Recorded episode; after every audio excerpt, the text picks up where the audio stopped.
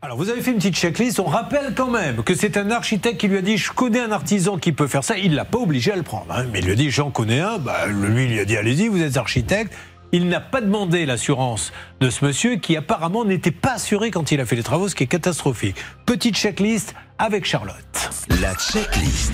Quatre grosses alertes rouges dans ce dossier euh, concernant cette entreprise. La première, c'est sa localisation, puisqu'il est domicilié, en tout cas son siège social, en appartement. Et en plus, il est en nom propre. Donc pour une entreprise qui fait de tels chantiers de rénovation, ça paraît un petit peu léger. Premier warning. Deuxième chose, ce sont les paiements. Malheureusement, Alexis a peut-être été un peu léger sur ça, mais bon, on peut le comprendre. Ça peut-être que ça l'arrange aussi. Il y a eu plus de 20 000 euros de payés en espèces euh, sur le chantier. C'est interdit, ça?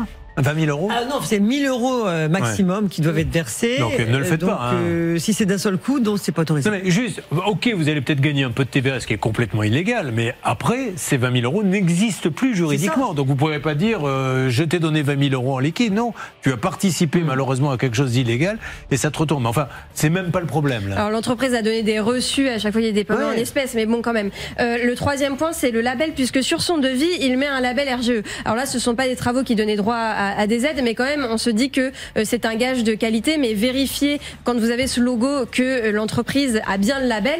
Il y a un site qui s'appelle francerenov.fr pour ça, et là on constate que ni aujourd'hui ni à la date du devis, cette entreprise n'avait en fait ce label. Et le quatrième point, évidemment l'assurance. On sait euh, que à la date de signature de devis, il n'était pas assuré chez l'entreprise, chez l'assurance pour laquelle il avait une soi-disant attestation, puisque l'assurance l'a écrit noir sur blanc. Ce monsieur n'est plus chez nous à la date de signature du devis.